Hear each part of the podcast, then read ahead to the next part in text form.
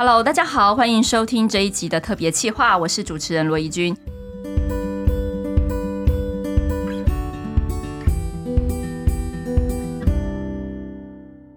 其实呢，正在录这一集的时候，是疫情逐渐升温的时候，好像很多学校都已经开始停课，这就勾起了家长心中去年五一八大停课线上学习的一个痛。不过呢，其实我们说要跟疫情共存，当然我们线上学习也要成为一个日常的风景了。那数位学习已经成为一个不可逆的趋势，所以。政府呢，现在好像也有非常多的动作。毕竟呢，生生有平板不能变成生生玩平板。线上上课也不见得就叫做线上学习，也不见得叫做数位学习。所以今天这一集的特别企划，我们要从各个不同的角度来跟各位家长、老师们一起分享哦，在这样子的一个大的政策跟环境底下，我们应该要怎么样因应，或者说怎么样最能够发挥我们数位学习的效益。首先呢，我们要跟各位介绍几位特别来宾。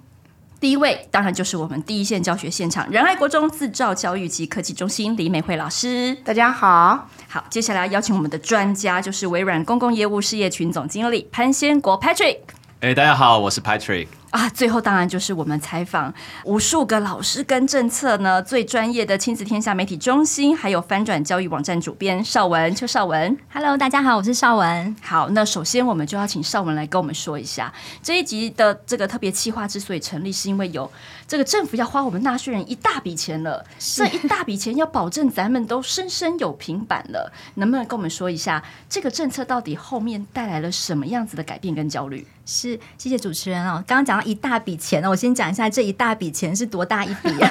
是四年两百亿的预算呢，要投入在这个平板的这个政策上面。那我也必须讲一下，我这次呃特别去采访了，我们这次做了这个平板的专辑哦，特别的企划。那教育部的 长官们特别强调是生生用平板哦，不是生生有平板。Oh. 那这个最大的差别呢，就是说我们这次也是教育史上第一次投入这么大笔的经费，然后要采买一次要采买。六十一万台的平板，今年九月开学前要送进全台的所有公私立的小学、中学到高中，呃，它会带来什么样子的改变呢？大家可以想象，呃，这样子的数量，六十一万台的平板，加上现在现有已经有二十一万台的平板，在我们的校园里面，总共有八十二万台的平板，它其实已经是我们全台中小学学生数的三分之一。哇，对，那未来开学之后，可以发现，其实全台湾几乎所有的学校，你都可以有这个平板作为学生然后老师们的一个学习。跟教学的一个工具，那它势必会对于我们的教学现场带来很大的改变。那为什么会有这样子的政策的改变？也跟刚主任讲的这个五一八事变有绝对的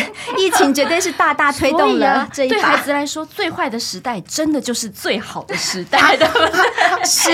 刚刚所谓这个平板的普及啊，是在偏乡是生生有平板，一生一机，对，没有错。那在非偏乡的地区，像仁爱国中，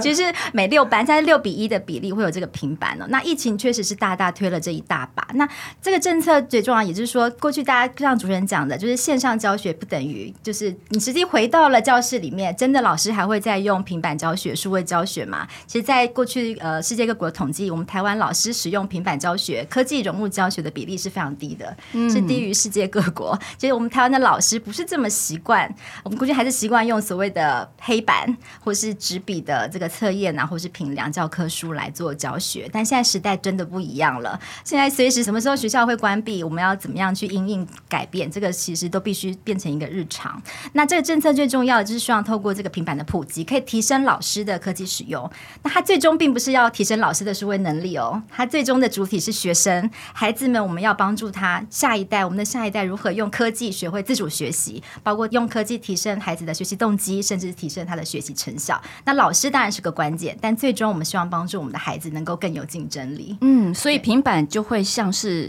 每个小孩子必备的铅笔盒，好，他们现在有没有铅笔盒？我现在也不太清楚，还是有了，还是有，还是有，是不是老师？对，只是铅笔盒里面很多不是只有铅笔，非常多其他的文具。没错，所以其实你会发现，就是数位载具呢，虽然对很多家长或老师来说是一个要去跨越的心理或者是实体硬体的门槛，但是对小孩来说，它同时也是个人化学习。很好的一个呃载具，它可以做到一般传统教学做不到的事情。那我们就要请美惠老师来跟我们分享一下。我相信，因为是制造中心老师，你一定是走在这个科技最前端，率先采用了这么多的不同的硬体。那对于教学上面怎么接轨，或者是它在使用上面有没有什么这个洞察，可以跟我们分享一下？好的，其实我们讲到数位学习，老师们会担忧的就是小朋友拿了载具之后，他其实网络连线一接通，他进行无线且无限的学习。我说的无线，第一个是没有线路的线，嗯，因为他不用接线，他可能充电充饱了，他就不一定要拉着那条电线。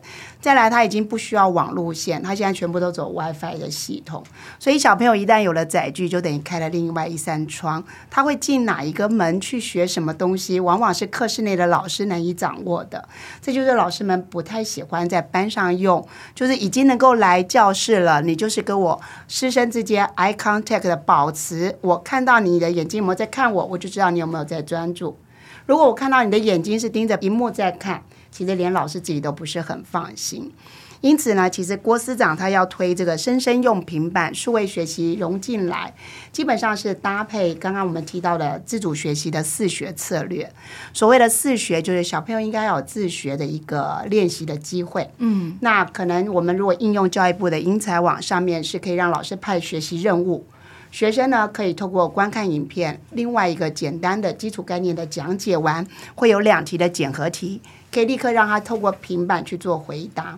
此外呢，应用平板书写或是打字或是截图，他可以做笔记。嗯，所以教育部已经在英才网上面建制国中小每一个科目，努力尽量把它弄齐全来。刚好我有参与这一块，尤其是国中理化的教材的编辑，教育部跑在前面，各县市也都有。所以我们其实在用平板。数位学习这一块的时候，为了要让老师把他的那个担忧放下来，其他的也是同步要并进。也就是说，老师担心小朋友拿了一个影片，可能是看 YouTube 哪一个在玩电玩是怎么成功的，这也是我上课会抓到的。嗯哼，连我的课堂里面一样都可以看得到小朋友你在干嘛啊？居然是连脸书，然后脸书在干嘛？看的是他另外一个社群。其实我们很期待是他能够借由平板去学习。我希望他在这一堂课跟主题相关的课程的一个资料的搜寻。嗯，所以现在老师应该都是采用所谓的混成式教学，也就是说虚实整合这样子的一个搭配，因为自律也是需要练习的。嗯。自学也是需要练习的，嗯，那在哪练习呢？好像就只得在学校练习了。是的，所以在课堂中我们要走 SRL 的这种自主学习的模式。前面的五分钟让他可以透过平板戴耳机自学，是有学习教材进度规划，就是符合课纲的。再来呢，会让他们有机会小组们一起讨论。你刚刚在学的过程，你有没有遇到什么问题？我可以协助你，或是你可以协助我，或是我们一起找什么样的资料来做一个啊、学习的一个摘要。再来的话呢，他应该是要有组间，有机会让他们上台去表达我们今天这个主题我学到的内容是些什么。嗯，最终一定要老师导学，才能够整个抓到进度。所以目前同步也要做教师的培训。所以科技辅助自主学习这一块有很多这样的研习正在进行当中。好，但是老师你刚刚讲的那一块真的很美好，可是实际上呢，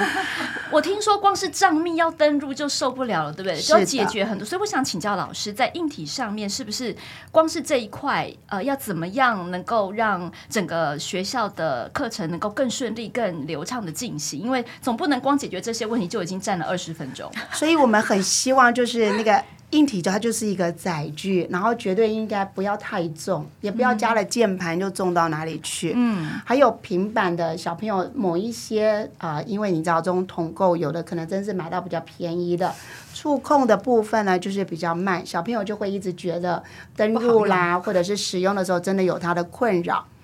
那再来呢，就是它的这个软体的语言的应用部分。他如果说又要学 iOS 系统，又要学 Google 系统，然后又好像他原本最熟的微软的文件的编辑，或者 PowerPoint 的展演，或者我们用 Excel 去做统整，其实电脑课里面都有上这样的一个语言。结果在平板之前的电脑课就已经大家从小学就开始教接触这样子的语言环境了。没错，但是呢，居然在上课的时候，他们没有办法真的把以前学过的语言延续下去，用非常的可惜。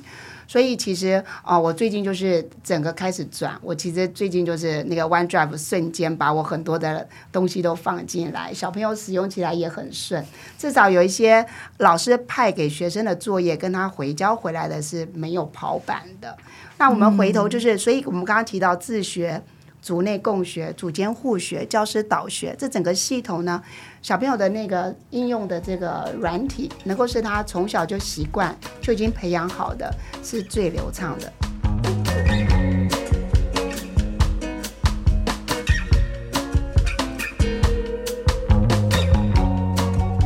生生用平板，你看这个生生用平板的主角是谁？是学生。学生。所以如果学生他一旦哎，怎么因为一个政策下来，我需要去转换硬体，然后反而我还要再去屈就硬体，这件事情其实蛮本身是蛮矛盾的。应该延续他原本电脑课所使用的、所学习到的一个环境。他的文件的整理，哦、就是他习惯用 Word 打字，他也知道哪个地方加入图片，他也知道可以怎么样子去 mark 字形变大变小，甚至小朋友 PowerPoint 他们也很熟。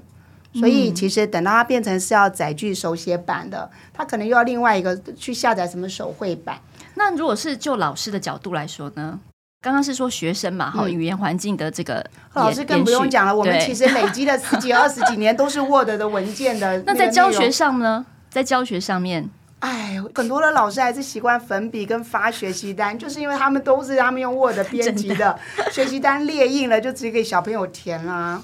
哦，所以未来如果改成数位载具的一个混成式的语言的部分，这个软体的部分，如果是跟我们一般用桌机编辑的内容是一样，绝对会最顺畅。了解。那接下来我们要请教一下 Patrick。Patrick 在外头看到这 这个 我们学校里面哦，因为这个数位载具的切换，哈，有一些阵痛。那因为你们也常常是很多这个企业啊，或者是过去有很多累积非常多的经验。那么在这整个学习解决方案的观察，你有没有什么样子的心得？哎，对，谢谢主持人。我觉得刚才这个邵文也讲到说，这次教育部这个生生用平板嘛，其实他是用，不是生生玩平板。所以刚刚老师也提到说，哎，其实小朋友有在没有平板之前。他都有在电脑教室里面学了很多东西。那接下来教育部这么好一个政策，所有小朋友拿到平板之后，如果使用起的情形跟他以前在电脑教室里面用起来一样，他觉得诶，以前所用的，现在就可以直接在平板上面就可以学习出来。那当然，从微软我们也推出这个 Windows 的平板，其实是现在已经到第三代这个 Surface Go 3。three，那这个第三代呢，它除了像是一个平板以外，其实还有一个这个原厂的一个外接的键盘。所以小朋友拿到平板之后，它不仅是学习，它有了键盘，它还可以写作业。所以在线上做学习或在教室里面学习的话，还可以就用来做写写作业都非常好。那刚才这个邵文也提到说，教育部呢在偏乡每一个小朋友都发一个平板。那如果是在城市里面，孩子每六个人或六个班级才配一班，所以就大概是六分之一。那我们想象，现在我们这个疫情期间正好又是有点升温，已经有一些学校开始停课。我们就先想象，今天如果是偏乡停课，嗯，小朋友把平板带回家，家里如果没有网络怎么办？这是第一个，如果连网络都没有，数、嗯、位落差，对，数位落差，因为在偏乡，他家他家里不见得有网络，对，所以微软平板在没有网络状况下，他一样可以学习很多东西。大家也知道，写、哦、完写写完功课存在哪里，就放档案总管，你打开就知道可以存哪里。哦、一有网络之后，就像刚刚老师所听，你所有东西都放在 OneDrive 里面，是、嗯、我们提供无限制的储存空间。对，所以它所有东西就可以 sync 到网络上面。所以离线也可以照样继续的学习。对，大家都知道档案总管打开，你就知道存在哪里。嗯、你看很多的平板，大家想，哎，你平常存档案，你大概可以知道存照片存哪里。对。可你写完作业，你你就想，哎，你的到底档案存去哪里了？那微软的平台这边，你存在档案总管，你随时可以找得到。那有网络的时候，你放到 OneDrive，其实老师也这些也都可以去收得到。所以这边是有没有网络，其他都可以去学习。那还有另外一个，城市的孩子们六个人配一台平板。你就想象今天一个班级，如果老师三十个小朋友，嗯，三十个小朋友，你这个六分之一的话，所以你有五台平板带回家。那你其他没有平板的学生，他在家怎么学习？原则上，可能这些为什么城市六分之一？因为孩子家里面家长可能都有电脑，或是小小朋朋友在城市里面也资源比较好嘛，本来就有电脑，所以他在家里面原则上可能 Windows 的比例还是是最高。所以老师去教学的时候，无论他是用这个派发出去的这假设是 Windows 的这个平板，或是在用家里的平板，其实学习起来环境全部都一致。是，那这个就是教育部整体就哎就会考量到，其实我所以从微软我们的立场觉得，哎，这个会让所有孩子们学习空间，然后老师教学起来环境也都一样。那这个就会会是一个最方便的一个做的一个方式。嗯，好，那刚刚我们有讲到学生的部分，那对于老师来说呢，老师在使用平板上面有没有什么特别的需求或者是障碍，会影响到他课室授课的这个流畅度？谢谢。其实我们在那个使用平板。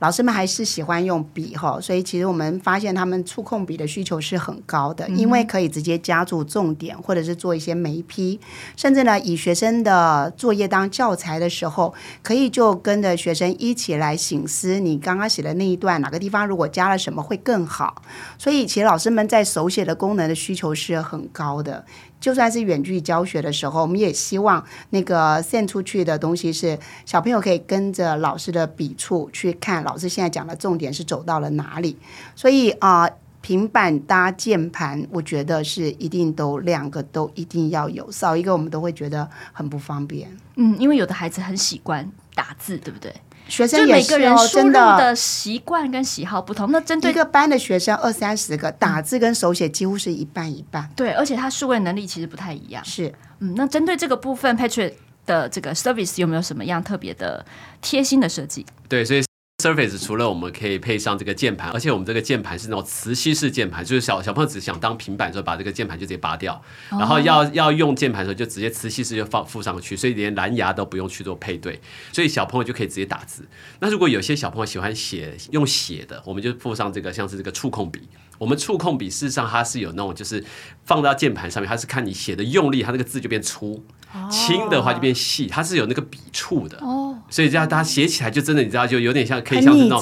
对，很拟真，对，用的用力它轻，你知道就跟平常我跟我们平常那种签名啊这些笔触完全一样，所以这个上面你写起来就觉得，哎，这个触感也都非常的好，甚至拿这个笔还可以做美术课，你还可以画图。然后这个把各种颜色调上去，然后你把它自己画出来，有可以画很细腻的。而且我们在这个平板啊，这个微软那个 Surface，它后面那个倒下去的方式，它那个角度不一样。就你如果想要写字，它可以几乎是像这个很接近桌面那个平躺方式，所以你好写字。然后你平常要立起来去看这些影片的话，它就可以又可以立起来，所以那个所有的角度都完全自由的调整。就是做了一个非常好的衔接，对，无痛转换，对，真的是让老师把我们以前旧的习惯的，我们自己曾经编辑很多的资料重整一下，其实就可以拿出来用，不用再去适应新的那种 另外一种语言的那个实在是非常好。对，其实我觉得也像老师，已经老师是投入这么多资源在说这种数位教学，但是我们所看到第一线这个生生用平板啊，这个海量平板下去，最大的头痛其实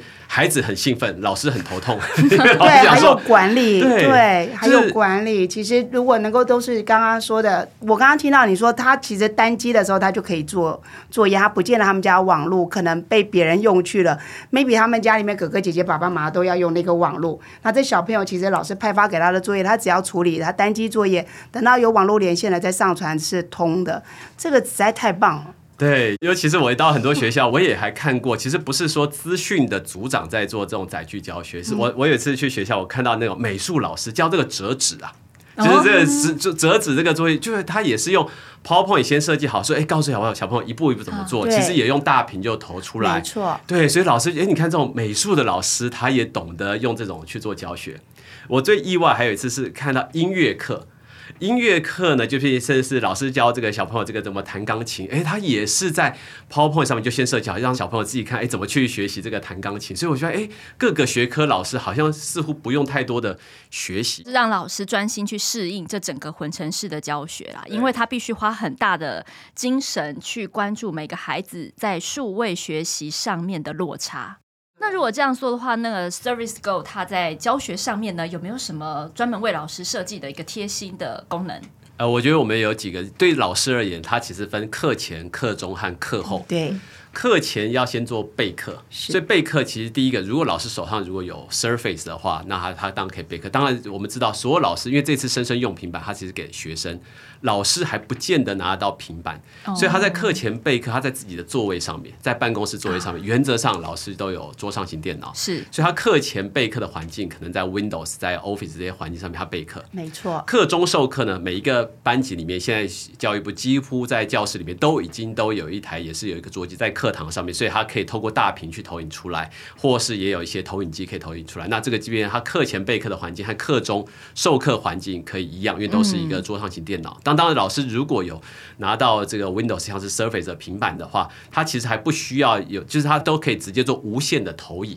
可以投影到大屏上面。所以这些大屏其实它投影的这些都会 support Windows 的这个 protocol，所以都可以直接做无线投影，而且不需要额外再去买这个耗材或者是线材，对这些线材也不需要，所以它可以直接做这个无线投影。那如果是这个课后的这些复习，老师今天从学校回到家里。假设教育部没有配给他平板，回到家里他可能也有自己的电脑，所以他自己的电脑基本上可能自己有自己的笔电，基本上所有这个课后跟学生的一些互动，就跟前面在课中或课前其实都在同一个环境里面，所以对老师而言是不用有任何的载具的一个转移，所以会是最方便的一个做法。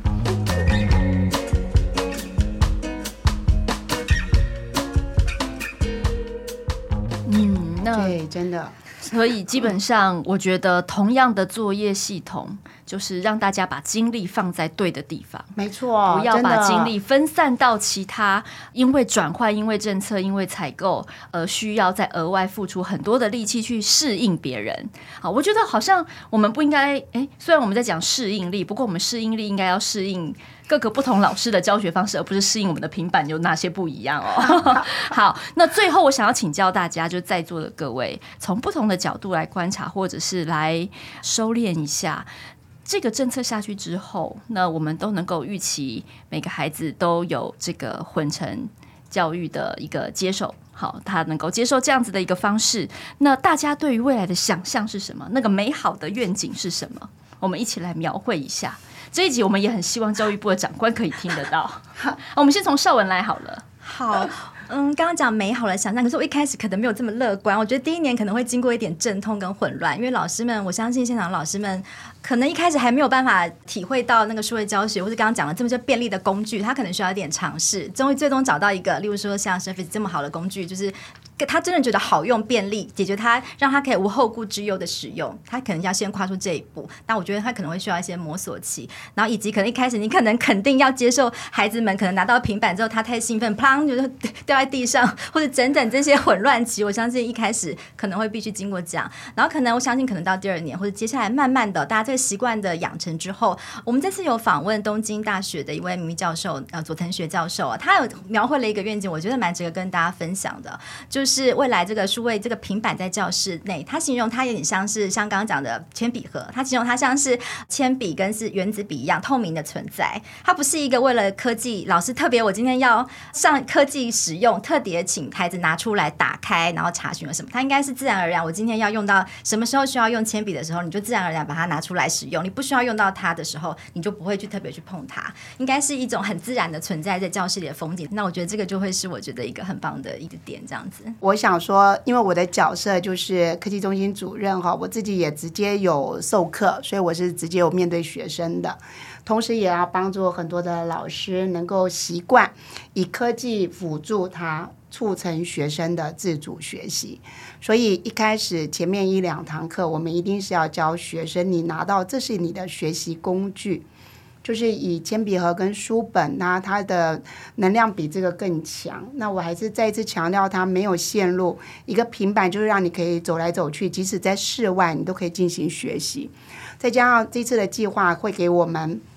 平板的充电车之外，还配了一个五 G 的 WiFi，所以可以成就老师们。如果生物要在校园里面去找一些啊、校园植物的认识，你 maybe 可以用一些搜寻的方式，以图片搜寻可以找得到这是什么，甚至还可以做一些介绍。所以在自学的这个习惯上面来讲，也是要我们透过一些教师研习，希望老师能够打开。自己的另外一个教师责任的感受，为什么我这样讲？有一些考科的老师，因为我本身是教理化，我们会很担心小朋友在会考的时候成绩输给别人了，嗯、这样我好像对这个小朋友就没有办法交代，以至于我就会想办法透过所有的工具，能够让他把考试的分数拉高。那可能塞给他很多的练习题啦、讲述式的、啊、应试传递给他，好像我的责任就了了。事实上，我们知道这样的。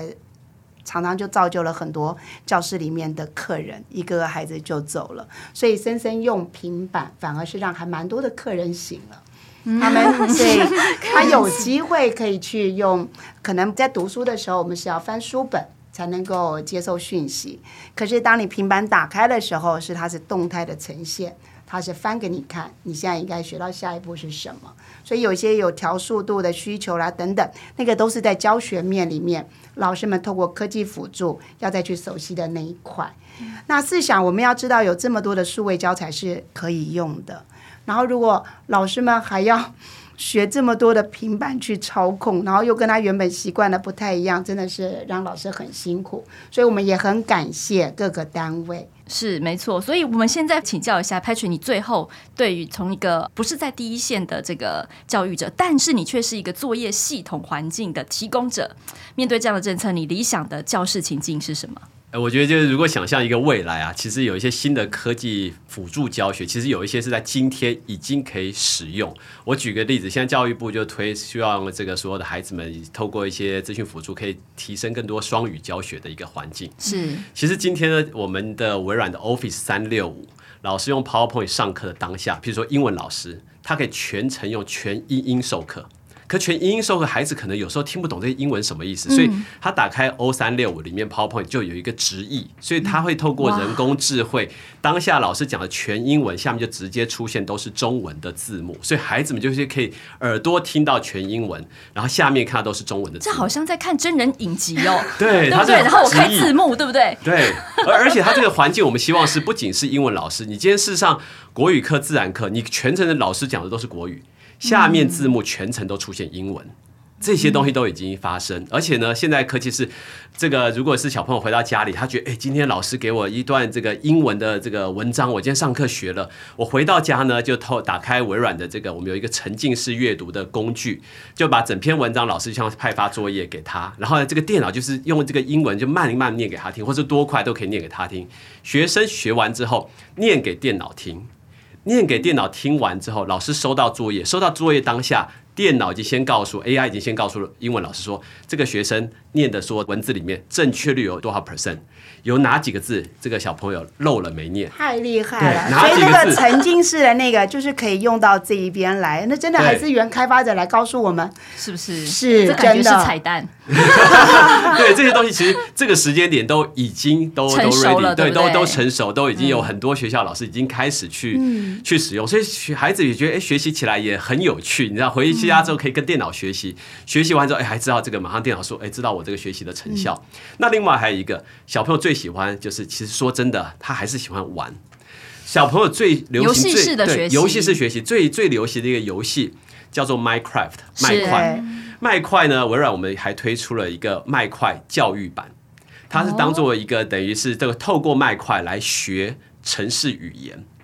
所以其实是我们以前就知道这个自己当一个创世神，把自己的世界这个打造出来。可是呢，透过麦块的教育版，是孩子知道说，假设我今天要建立一个这个金字塔，假设这个我打这个砖头呢，要打这个一百乘一百，这个要盖很久。怎么用一个简单的程序，哎，我就马上把这个金字塔盖出来了。那很多小朋友以前是自己在课堂里面念书，那个学习动机不够强，嗯，可透过一些玩游戏的方式去学这个电脑的程式或者逻辑，他其实后来就可以突飞猛进。所以我曾经也看过一个偏乡，在这个屏东的这个牡丹乡。的石门国小就是偏乡中的偏乡，他又是原住民的这个小朋友。然后我们看到他，他玩这个麦块，然后，然后呢，透过这个城市教学，他是事实上是这个排湾族，是他把他自己的这个排湾族的文化打造出来，打造出来之后，他以排湾族为荣，他知道说，哎呀，这个排湾族到底这个爸爸妈妈他们这个这个结婚的文化是什么，狩猎的文化是什么，然后他用城市把他整个的部落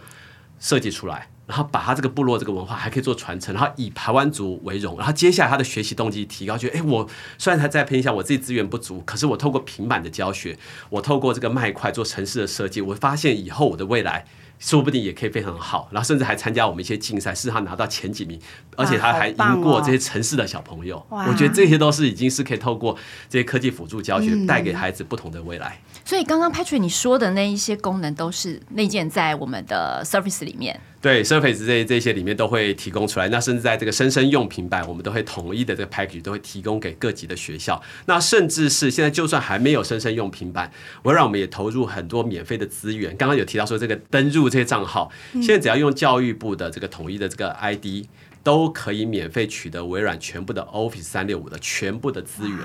所以，甚至是他没有这些平板，就算在家里面 用自己爸爸妈妈的这个电脑，用教育部的这个账号，然后去取得这些资源，我们都一并的都提供。这样这些是免费资源，甚至刚刚说这个 OneDrive 无限的空间，都给老师孩子们这个去使用。太感谢你们了。对，所以这是 为什么 Patrick 今天要邀请他来，因为他们其实就是用一个通用设计的概念，把所有使用者，不管这个使用者是学校，还是老师，还是学生，还是家长，都把它串在一起。那刚刚刚我们本来的题目是理想的这个数位的教学情境，但没有想到它已经真的发生了。对，真的就是等了老师们知道有这么多的功能，好好的去善用。没错，所以今天有收听这一集到最后的人有福了，因为 他就能够知道说，原来我们的孩子用了这么多 Surface 里面内建的一个功能，能够完成很多科技。辅助学习才能办到的事情，那这也是要打开我们对于数位科技教育的一个想象，也要培养我们的孩子有数位学习的双素养。好，所以我们今天非常感谢三位来宾来到现场跟我们畅谈这个生生用平板的政策。每个人在不同的角度都畅所欲言。那我相信呢，在收听这一集的家长或者是老师们，应该有很多话要说。所以欢迎在这个 podcast 的最后留言给我们，我们也很期待听到你宝贵的建议。最后祝福我们所有的人都在疫情升温的同时，能够跟科技好好的共存、共创新未来。再次谢谢大家，跟我们听众们。说声拜拜吧，拜拜，大家拜拜。亲子天下 Podcast，周一到周六谈教育、聊生活，开启美好新关系。欢迎订阅收听哦，Apple Podcast 和 Spotify 给我们五星赞一下，也欢迎在许愿池留言回馈。我们下次再见。